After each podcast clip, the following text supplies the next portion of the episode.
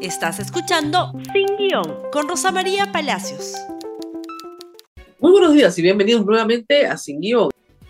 Bueno, y vamos a hablar de inseguridad ciudadana porque parece ser ese el único tema del cual nos podemos ocupar, vistos los noticieros y las primeras planas. Hace mucho tiempo que las policiales ocupan básicamente el tiempo, hay que decir, casi completo de noticieros de señal abierta. Las policiales se han convertido, ¿no es cierto?, en la noticia que acompaña el desayuno de los niños antes de ir al colegio. Pero ahora ha saltado justamente por la declaratoria de emergencia en San Martín de Porres y en San Juan de Lurigancho. La inseguridad ciudadana es un problema real, pero las personas desesperadas toman decisiones a veces desesperadas. Y eso es parte de lo que encuentra la encuesta del Instituto de Estudios Peruanos sobre eh, el pedido de los ciudadanos y lo que ellos están dispuestos a conceder a cambio de vivir en paz.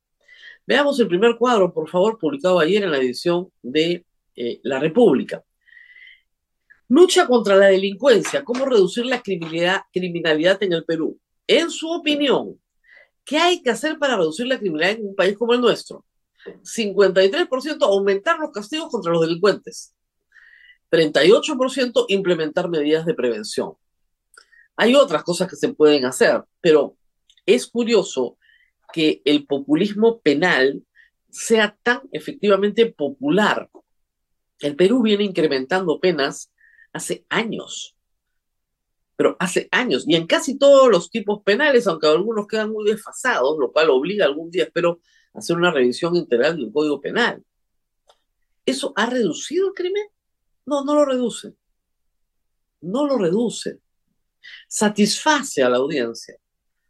La audiencia quisiera que todo fuera cadena perpetua, pero así no funciona el derecho penal. Y los legisladores, por supuesto, creen que dándole ese gusto a la audiencia, ellos van a ser también más populares. Al final, el crimen no se resuelve. Y no se resuelve solamente con prevención tampoco. No es una cuestión dicotómica. Se resuelve con inteligencia, se resuelve con patrullaje y se resuelve con persecución del delito. Así se reduce la criminalidad organizada. Siguiente cuadro, por favor, nos indica lo que los ciudadanos peruanos están dispuestos a perder. Esta es una encuesta con 1.200 personas a nivel nacional. ¿Usted estaría dispuesto a apoyar a un líder que acabe con la delincuencia, aunque para hacerlo no respete los derechos de las personas? En junio, 51% decía que sí, en junio. Para septiembre, el 60% dice que sí. O sea, las personas están dispuestas a renunciar a los derechos fundamentales de las personas con tal de que acaben con la seguridad. Y hay que decir que esto es una ruta muy peligrosa, porque al final suele pasar que no se acaba con la inseguridad, pero sí se acaba con los derechos fundamentales. Es decir, no resuelves un problema y te quedas con dos. Por si acaso, al final es así. Al final otros problemas se derivan del trato autoritario al delito.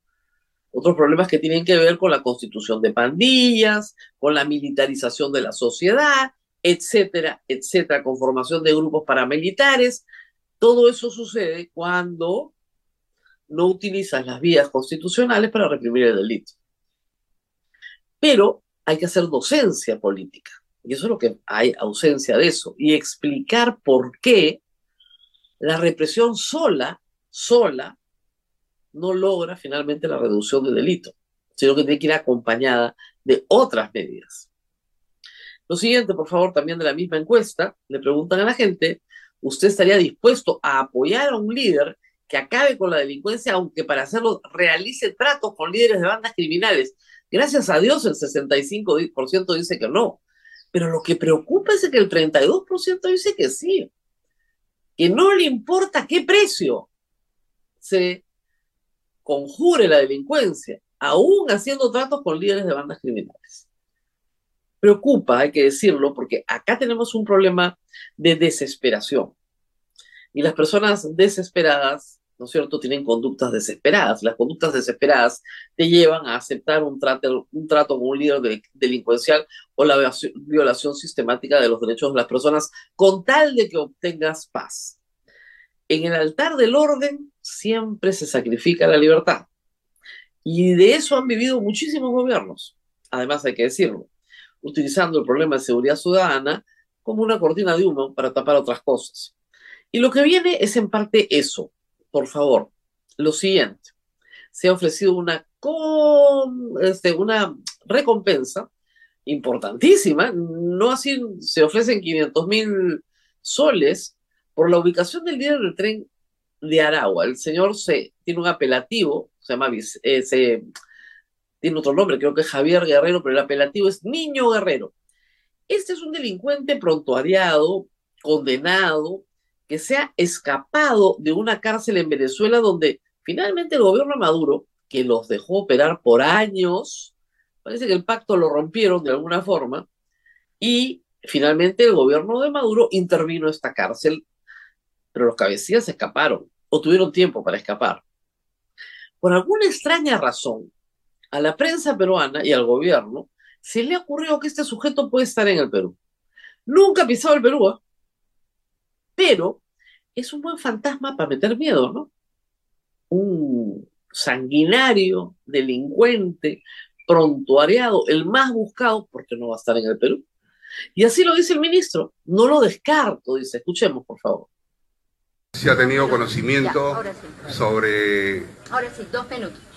Sobre el operativo que han realizado en Venezuela, efectivamente en este penal de Tocorón Inmediatamente la policía se ha puesto en contrato. Nosotros tenemos un agregado en, Venezuela, de manera que fluye la información inmediatamente, se han tomado las, medidas respectivas a través, a través del comandante general, quien ha reforzado obviamente con, con personal de inteligencia la zona, la frontera con Ecuador. ¿Se descarta que este personaje esté en el Perú? Un sujeto que nunca ha pisado el Perú, por lo cual se piden 500 mil soles si se le encuentra en el Perú, supongo, ¿no? Me imagino que si lo encuentran en Chile, en Venezuela, en Colombia, en Ecuador, en Panamá, en alguna isla en el Caribe, ya no se pagarán los 500 mil soles. Presumo, no lo sé. Es evidente que con pinche de este sujeto, lugarteniente de este sujeto, por supuesto que han entrado al Perú y hay algunos presos, presos importantes en esta organización criminal. Pero ¿por qué este sujeto vendría al Perú ¿Y qué necesidad hay de hacerle tanta propaganda a este sujeto? Reitero, que nunca ha pisado el Perú. Eso y el corte de agua los tiene a todos locos. Ojo, vamos a sobrevivir al corte de agua, ¿ok? Tranquilícense todos, los próximos días vamos a informar. Pero, ¿esto es un combate real a la inseguridad ciudadana? Ayer hubo Consejo de Ministros, única actividad de la presidenta Dina Boluarte, que reapareció, ¿no es cierto?, después de su exitosísima gira a Nueva York, de la cual nadie quiere volver a hablar. Y esto fue lo que informó la presidencia de la República. La mandataria Dina Boluarte lidera la sesión del Consejo de Ministros que tiene en agenda temas como el fortalecimiento de la seguridad ciudadana. Bueno, lo que pasa es que ya deberían comenzar a salir los decretos legislativos. Se han devorado el Congreso bastante para entregar facultades. Cuando uno tiene facultades con un desarrollo de lo que va a hacer, se supone que tiene los decretos legislativos más o menos listos. Que se sepa, ayer no se aprobó ninguno, pero hay varios problemas en cartera. Y quisiera referirme a uno de ellos. Por favor, lo que sigue en la pantalla. Congreso brinda marco jurídico a ciudadanía para eximirla de responsabilidad penal en caso de legítima defensa. A ver, este proyecto que comenté ayer fue aprobado el viernes en el Congreso. Ya está listo para que la presidencia de la República lo promulgue. Es decir, la autógrafa ya está, porque ya votaron a favor y se desechó la reconsideración. Muy bien.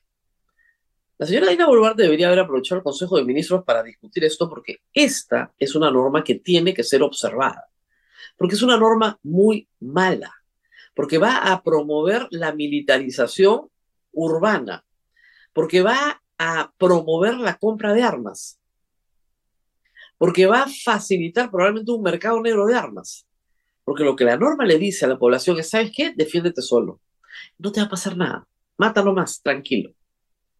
La legítima defensa, por si acaso, ya existe en el Código Penal y a lo largo de mucho tiempo se ha desarrollado jurisprudencia y es básicamente casuística. Lo que quiere el proyecto de Patricia Chirinos, que se discutió 20 minutos, es sustituir al juez, que el legislador sustituya al juez. Veamos lo que dice el Código Penal, por favor, para que a nadie le quede duda. Eso es lo que dice, que está extenso de responsabilidad penal el que obra en defensa de bienes jurídicos propios o de terceros, no hay ningún problema. ¿Cuáles son los bienes jurídicos? Libertad, propiedad, vida, propios o de terceros, siempre que concurran las siguientes circunstancias. Y tienen que haber tres, tres circunstancias. Todas van juntas, ¿ok? Primero, una agresión ilegítima, no una agresión legítima, ni tampoco una no agresión. Es decir, yo supongo que me van a atacar. Eso no es una agresión ilegítima. Necesidad racional del medio empleado. No proporcional. No sé de dónde sacan esta historia. El proporcional es viejísima. Racional, más o menos racional. Y falta de provocación suficiente en quien ejecuta la defensa. O sea, yo no estoy provocando para que, ¿no?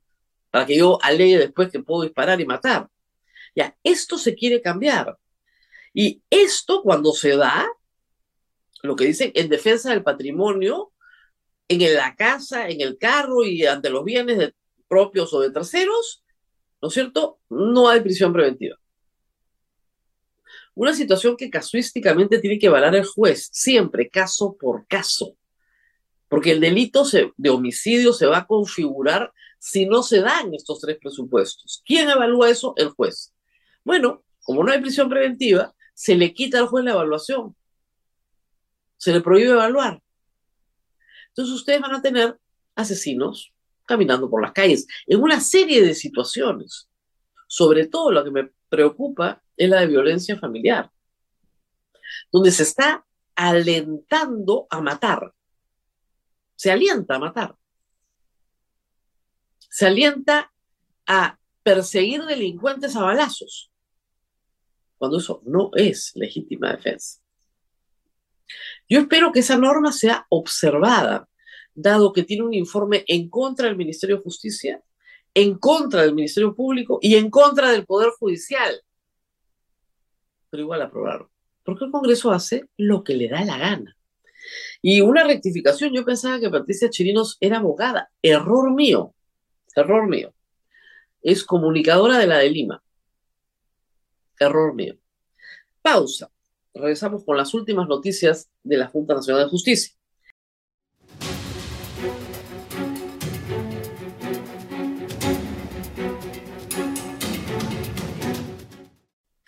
Y bueno, continuamos con las últimas noticias de la Junta Nacional de Justicia. Ayer la Comisión Interamericana de Derechos Humanos emitió un comunicado recordándole al Congreso de la República cuáles son sus obligaciones. No sé si lo tenemos, por favor. Vamos a ponerlo ahí, expresa preocupación por la investigación contra la Junta Nacional de Justicia y llama al respeto al debido proceso. Que eso es básicamente lo que hace una Comisión Interamericana de Derechos Humanos, dado que la Junta Nacional de Justicia es un organismo autónomo, constitucionalmente autónomo, y está siendo sistemáticamente perseguido por el Congreso de la República con el propósito político de remover a los señores magistrados para colocar a otros que puedan ser útiles, maniobrables, este, en fin, a los intereses de controlar el sistema electoral, como es público y notorio. ¿Por qué creen que están haciendo todo esto? Y de paso también controlar el sistema de justicia. Ya lo lograron con la Defensoría del Pueblo, ya lo lograron con el Tribunal Constitucional, no se diga de otros organismos no constitucionales como SUNEDU, por ejemplo. Ante esto, el representante del Perú en la OEA contestó lo siguiente en términos muy diplomáticos, hay que decir, pero que le dan la razón a la Comisión Interamericana. Con relación al comunicado de la Comisión Interamericana, la representación permanente del Perú ante la Organización de Estados Americanos, recuerda a la Comisión Interamericana de Derechos Humanos que Dos puntos. El Estado peruano actúa conforme a sus obligaciones internacionales derivadas de los tratados de los cuales es parte. Bueno, si es así, Entonces, el Estado peruano no puede permitir que destituyan así, sin causa alguna, a siete magistrados de la Junta Nacional de Justicia. Pero en fin, todos los poderes del Estado y organismos constitucionales autónomos deben actuar bajo esos parámetros y velar por, el, lo que en el ejercicio de sus funciones se respeten las garantías del debido proceso. Bueno, eso es una jalada de orejas a la Comisión de Justicia, ¿no? Entre ellos los principios del derecho a la defensa. No les permitieron hacer una defensa conjunta. No les permitieron hacer una defensa conjunta. Razonabilidad, legalidad, entre otros. Asimismo, que ha proporcionado información detallada a la Comisión sobre el desarrollo de la investigación, a la Junta Nacional de Justicia, a la Comisión de Justicia y Derechos Humanos del Congreso de la República. Muy correcto, diciendo nosotros como Estado estamos cumpliendo, en fin. Y luego viene el tuit de Patricia Chirinos. Por favor, que ese es el que tenemos que ver. Los caviares, así arranca. Ya me enteré que no es abogada, pues. Yo pensaba que era y decía, no, no, no, eso no es posible. Los caviares de la Junta Nacional de Justicia están desesperados. No están desesperados, señora congresista. Están defendiéndose de un ataque vil. Eso es lo que están haciendo. Y en su intento por aferrarse a sus parcelas del poder, ¿cómo puede escribir así una congresista de la República? A ver, los señores magistrados son nombrados por cinco años. Su mandato termina el próximo año.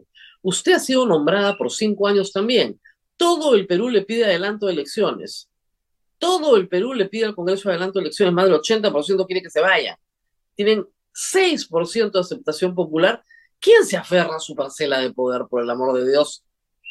En fin, sus aliados buscan el apoyo de sus aliados ideológicos internacionales, probablemente probablemente casi segura que los siete magistrados de la Junta Nacional de Justicia ni siquiera conocen a los miembros de la comisión. Ni los conocen. Lo que sí conocen todos es el Estado de Derecho. Eso sí conocen. Conocen lo que es separación de poderes. Conocen qué es la independencia de la judicatura. Eso sí conocen. Como era esperarse, en su defensa, entre comillas, solo vemos mentiras y más mentiras. Ah, no, no, no, no, no. Acá las mentiras vienen de las cinco imputaciones interpuestas por Patricia Chirinos. A la que le han dicho chismosa es a ella. Yo no sacaría un tuit más. Pero miren, más bien la desesperación. Habiéndole dicho chismosa, ¿no? Lanza esos tweets. Y miren lo más grave. Mentiras y más mentiras y la difusión de una narrativa falsa e ideologizada que solo busca destruir la imagen internacional del Estado peruano. Perdón, ¿quién ha destruido la imagen internacional del Estado peruano? ¿Quién le exigió a la canciller que llame al coordinador residente de Naciones Unidas a expresar su extrañeza? Y la canciller fue y lo hizo unos días antes de que Dina Boluarte viajara a la Asamblea General de la ONU. Y en el intermedio, el alto comisionado para, para los Derechos Humanos dijo que el caso de la Junta Nacional de Justicia era de especial preocupación. Y así la mandaron a Dina Boluarte a esta gira exitosísima ¿no? Según el señor Otárola, de la cual nadie ha vuelto a decir una palabra. Bueno, ¿quién hace daño a la imagen internacional del Estado peruano? El Ejecutivo y el Congreso, no la Junta Nacional de Justicia. Frente a ese hecho condenable, miren, acá viene la orden, ¿ah? la orden, la Cancillería no puede quedarse callada, tiene el deber de salvaguardar de manera pública notoria el honor, honor, ¿cómo puedes usar esa palabra? Y la soberanía del Perú y no permitir ningún tipo de vulneración contra lo consagrado en nuestra constitución. O sea, no hay forma para utilizar su propuesta de ley de no legítima defensa, no le entran balas. En fin, así está el Congreso, pues, empoderadísimos. Tan empoderados están tan capaces de absorber todos los poderes del Estado que el congresista del bloque magisterial, con el apoyo de su bancada, el señor Sea, ex ministro de Castillo en Agricultura, ha presentado un proyecto de ley para destituir el Congreso, alcaldes y gobernadores, que en el marco de su actividad de fiscalización ellos puedan vacar alcaldes, gobernadores y regidores del Perú, elegidos por mandato popular. O sea, ellos pueden sacar a todo el mundo, ellos pueden votar a todo el mundo. Pero eso sí, este, a ellos no nos toca nada. De verdad, miren, no es broma. Por supuesto, todos los alcaldes del Perú han rechazado el proyecto de ley que propone vacancia de alcaldes por el Congreso. Por el Congreso. ¿Se pueden imaginar? Causales de vacancia administradas por el Congreso para autoridades de elección popular. No los para nadie. La destrucción que están haciendo el sistema político peruano, y no me extrañaría que este proyecto avance, solo lo ha presentado el bloque magisterial. Pero el bloque magisterial lo que presenta lo canjea por otra cosa. Y si les dan bola, y a algunos les dará gusto que les den bola, ¿no? Sobre todo partidos que no tienen presencia en alcaldías ni en gobernaciones, que son varios en el Congreso, pues les parecería genial poder volarse alcaldes a su gusto. Este es el Congreso del Perú. Y acá lo dejo porque no hay más tiempo, pero seguiremos mañana. Compartan este programa, compártanlo con los que no han leído el Código Penal, con los que no saben que la legítima defensa ya existe hace décadas en nuestro Código Penal, en realidad desde el inicio de la República, este, y eh, por supuesto, mañana continuamos. Hasta pronto. Gracias por escuchar Sin Guión con Rosa María Palacios. Suscríbete para que disfrutes más contenidos.